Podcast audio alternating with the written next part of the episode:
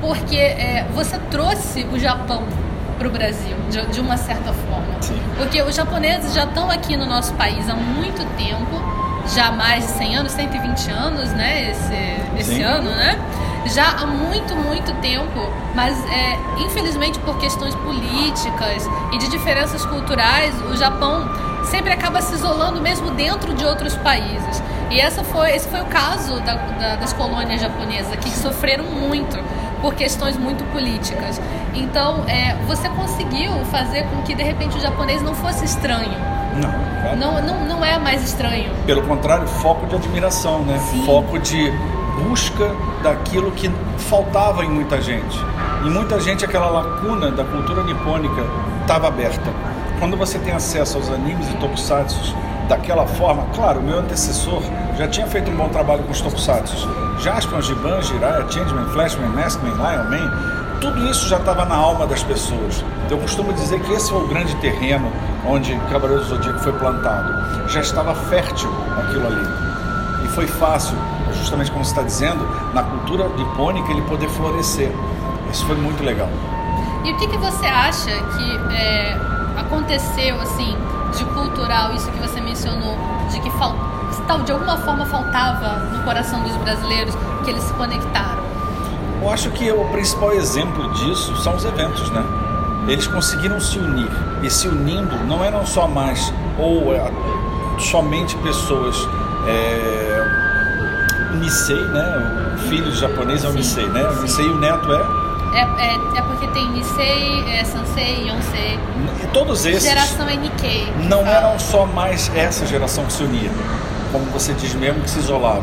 Não, eles tinham orgulho em se mesclar e mostrar que, sim, o meu, minha cultura também agrada a você. A minha cultura eu estou inserido e você está inserido nela. Houve uma troca nisso. Por isso, até lá na palestra também falei dos 120 anos do Tratado de Amizade Brasil-Japão, que eu me orgulhei muito quando eles estamparam o Cavaleiro do Zodíaco. Você pode botar essa imagem também, fica legal. Estampa Cavaleiro do Zodíaco, né? E, e, e é aquela coisa do Brasil assumindo isso, né? Eu fiquei assim, tipo, uau, aonde chegou o Cavaleiro do Zodíaco? Uma postagem oficial do Senado Federal. E o Senado Federal me agradeceu no Facebook. Isso é um barato que também. legal. Barato. Olha, é uma aventura. Eu digo para você, a cada dia essa aventura não para. E hoje eu vivo mais um capítulo dela aqui no Rio Matsuri. E que está me emocionando de uma maneira assim, aquela menina quando foi lá no palco, quase Ah. caiu no choro. Ah, Porque é muito emocionante ver como isso afetou de maneira positiva vocês. Como o caminho de vocês foi um caminho. E é por isso que eu digo: se vocês me chamam de pai dos animes, vocês são meus filhotes. E vão ser sempre meus filhotes. Não vai ter como não ser. Ai, nossa, eu fico Beijo. muito feliz de ouvir isso. Que bom. É, porque de fato, é, muita gente foi influenciada. Muita gente vai para o Japão hoje por sua causa. Sim. Muita gente vai para o Japão querendo conhecer os lugares. Principalmente ver as Akihabara, pessoas. né? Akihabara. Akihabara? Akihabara, que o pessoal vai lá para comprar os bonequinhos. É, é incrível. também. Tem que ir. É. É. incrível como um grão de arroz pode mudar o peso de uma balança de Sim. um jeito incrível. Aquela sua decisão, aquele seu sim naquele dia mudou o rumo de, de várias pessoas, da vida de várias pessoas. A nossa câmera que está aqui filmando, a Viviane, eu conheço ela por sua causa. Porque a gente se conheceu num curso de desenho. Uau, que legal, gente. Num curso de desenho, porque a gente gostava de desenhar por causa de Cavaleiros do Zodíaco. Por causa de Cavaleiros do Zodíaco. Então foram muitas ligações que jamais aconteceriam. Né? Então eu quero que você que está assistindo, você que está ouvindo no podcast, também pense que o seu trabalho pode influenciar muitas pessoas. É verdade. Trabalhe sempre com o seu coração, com afinco, porque o que você ama faz a diferença. Sempre vai fazer a diferença. E eu se você me permite, eu vou até um pouco mais longe. Dedique-se ao que você vai fazer e uma palavra não pode salvar a sua vida quando a gente fala em drogas. Cara, droga não. Eu sei que é o off-topic total, Não. assim, mas eu acho que a gente está se dirigindo a uma garotada, Sim. né? E a gente tem uma responsabilidade social.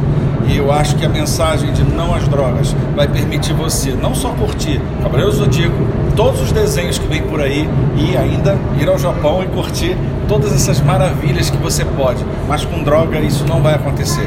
Droga é igual a morte e sofrimento da sua família. Desculpa esse momento meio anticlímax, mas é super necessário. Sim. Porque tem um monte de jovens ouvindo a gente agora que tá com aquela política boboca de a maconha não faz mal, o cigarrinho não faz mal, eu, eu me libero na hora que eu quiser. Mentira. A maconha é a mais perigosa porque ela é uma droga de inclusão. Ela tá com É seu primeira, amigo. né? É, ela tá com seu amigo. Pô, fuma aí, tá, tá tragada aí, você é bobo, você não vai te fazer nada.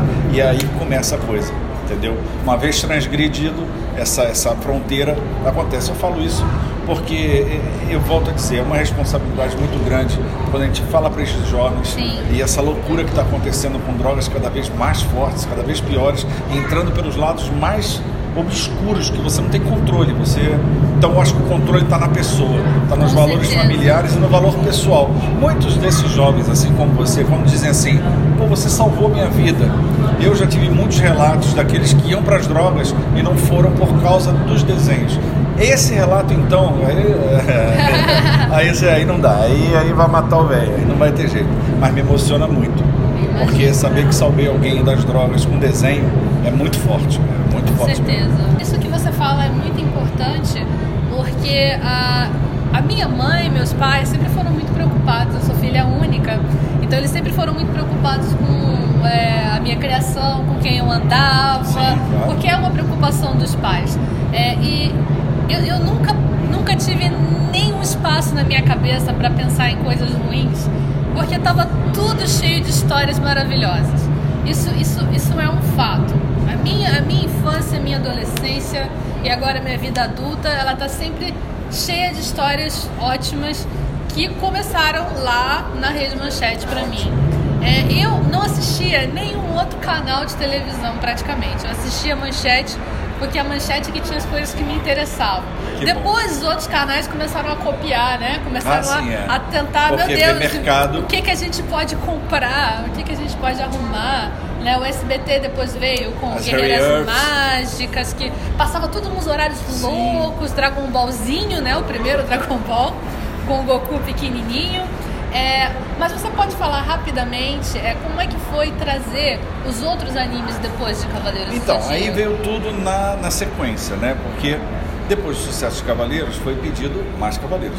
E aí, de cara, eu tive que colocar o Shurato e o Samurai Warriors, que de todas as ofertas que colocaram em cima da minha mesa, pareciam as mais óbvias para você dar uma continuidade à questão de Cavaleiros. né? Armadura, né? armaduras e tudo mais. Claro que, vamos lá, não tem o mesmo apelo. Um Shurato na cultura hindu, que é uma coisa mais hermética, é lindo, o Shurato é lindo, mas é mais Shurato. hermético. E o Samurai Warriors, que é totalmente cultura japonesa, quer dizer, É. não que não seja bom, mas ele não abre tanto leque como Cavaleiros, mas também é um bom desenho. Depois, claro, com um sucesso cada vez maior, eu tive mais penetração na, na emissora para poder exigir mais desenhos. E aí, na sequência, veio Sailor Moon, Yu Yu Hakusho, que é bebê. É, esse fez a- o inverso, né? O Yu Yu Hakusho, eu recebo ele de um fã para avaliar. foi? Foi.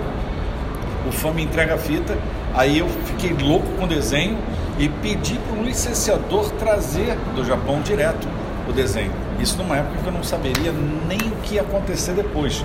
Mas foi uma aposta que, graças a Deus, deu certo. E aquela dublagem que ficou marcada, né? Ficou, icônica. clássica, icônica Ficou maravilhosa, porque realmente o Yusuke é carioca, não tem jeito, ele é malandro, é carioca, não vai ter como fugir dessa. Depois ainda vieram os super campeões, né? Que são os, o pessoal da, da adoro, bola. adoro. É, a Sailor Moon, que foi a aposta feminina, que infelizmente não teve a mesma performance dos outros, mas no pouco que passou, ela acho que agradou o público alvo. Naquele momento. Naquele momento, não, não conseguiu pegar o público masculino, que era a grande maioria ali dentro, né? E os Tokusatsus, que foi o Kamen Rider RX, que eu adorava o Black, então Uau. eu já botei o RX, o Inspector, Soul Brain, Patrine, que era a aposta. Eu queria casar com o Isamu. Aham. Queria muito casar com o Isamu. É, né? Quando eu era criança. Ainda quero. Casar com o Isamu. tá vendo? Engraçado, uma coisa que eu queria perguntar pra você, Ah. que eu tenho muita curiosidade, não sei se você vai saber me responder. Por que diabos os personagens com nome japonês ganhavam outro nome japonês aqui? Então, porque sempre há necessidade de abrasileirar, né? Por exemplo, Roberto Maravilha. As Não, pessoas- mas ah, não é esse tipo de caso. Ah. Por exemplo, o Isamu Minami não se chama Isamu Minami. O Isamu Minami se chama Kotaro, Kotaro. né? Ah, é. Kotaro Minami. Kotaro Minami. E aqui ele virou Isamu Minami. Exato. Eu nunca entendi isso. A Patrine também. O nome daqui, dela aqui era Sayuri Murakami, eu acho. Sayuri Murakami. É, só que na verdade em japonês ela tem outro nome, eu não sei, vou colocar escrito aqui.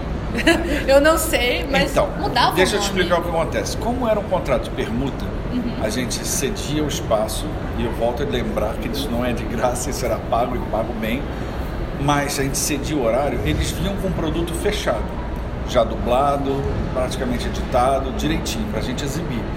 Então, as questões de dublagem, é, não- a única Não que eu tive penetração foi o Yu Yu Hakusho. Lembrei de outro exemplo, a Fala. Shizuka do Yu Yu era Shizuru, Shizuru. não? Era Shizuru. Shizuru. É, às vezes o que acontece, eles mudam para bater boca, entendeu? Para verbalizar, Ah. para poder dar a, a tônica, porque às vezes a língua não dá para você falar a coisa no tempo. Sim, é verdade. O tempo japonês, o tempo em português é completamente diferente. Então, às vezes, é obrigado a fazer uma adaptação para que não tenha um quebra-língua, que não tenha uma coisa que. Tem um monte de detalhezinhos. Detalhes, né? É, Uma coisa que uma pessoa me falou é que de repente eles pegaram algum nome que seria estranho em português e botaram para um nome que seria menos estranho para os brasileiros, Sim, mas sim. ainda japonês. Sim, uma sim, coisa pode assim. ser também. Talvez seja o caso. Em Yu Yu Hakusho tinha uma coisa curiosa pra mim. Na época, é, Yu Yu Hakusho foi, foi um anime bem especial mesmo. Sim. Era bem diferente dos Sim, outros. totalmente. Pra gente que estava acostumado com a pegada bem shonen, bem cavaleiros, é, é, é, Yu Hakusho era um pouco diferente. Tinha aquele lado espiritual todo. Mas uma coisa curiosa com nomes é que com Yu Yu Hakusho eles tinham mesmo nome e sobrenome e usavam muito nome e o sobrenome dos personagens porque era uma coisa mais tinha muita coisa na escola com os E veteranos. tinha eu enchendo o saco também, né? É, Não muda. Não, porque eu, eu sou um purista nesse sentido, um preciosista. Então, quando uma coisa era que passava por mim, eu sempre tentava pegar o original e ver se estava certinho para fazer a revisão de dublagem. E geralmente eu pedia pro Marco Ribeiro, falar, Marco, cara, o que você puder não cortar, botar direitinho os nomes, a variação muito pouca, aí que ele me explicou essa coisa da verbalização, do que às vezes tem que variar um pouquinho o nome, porque senão não dá, dá trava-língua. Então um monte de detalhezinhos que a gente não pode também impedir tudo, mas é o máximo fiel possível e o Yu ele foi realmente. Nossa, foi de fato. Mas até em Star Wars especial. acontece isso, né? É, teve o Conde, Conde Dooku, Dooku que virou Dukan, e o Saifodias, que virou. Saifovias. Nome- esse nome tem, tem que ter sido dado por brasileiros sacaneando. Não, Star Wars Não é um é exemplo. Panaca, Pana- Bibi Fortuna. ah, peraí, pô. Não Aí- pode ser sério. isso. Não pode ser sério. isso. Jorge Lucas fez sacanagem. Fez sacanagem, Fez, não é fez de possível. sacanagem. Mas o curioso de Yu Hakusho era que é, a gente aprendeu com Yu Hakusho que os japoneses se chamavam pelo sobrenome. Sim. E esse tipo de ensinamento foi sendo colocado na nossa cabeça infantil, assim, é, sem a gente perceber. É onde a cultura nipônica ela estava entrando no mercado de uma maneira como a cultura americana entrou e Sim. tantas outras, né? E isso é uma coisa muito curiosa. É, a gente vai aprendendo muito com é, da cultura japonesa através dos produtos japoneses, porque eles são feitos de japoneses para japoneses. Então não tem nenhuma mudança.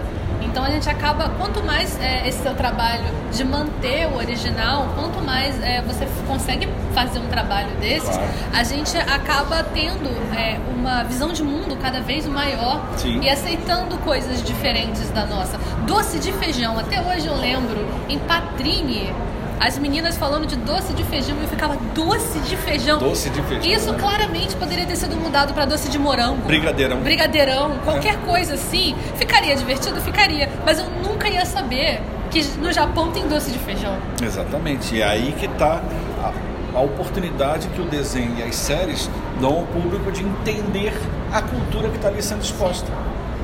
É uma coisa maravilhosa. É, sensacional. Ah, nossa, eu fico até. Ritual do chá, É. tantas coisinhas boas, aqueles bolinhos branquinhos, aqueles bolinhos que você via tanto eles comendo, eles falavam o nome de bolinho de arroz, né? É É muita coisa. bem especial. bem especial. Você tem alguma mensagem para passar para o pessoal que assiste o canal? É o pessoal que acompanhou todo, todos os animes naquela época e também para a geração nova que está caindo de paraquedas nesse mundo que tá tão tudo tá tudo tão fácil agora, né? De fácil acesso. Tá.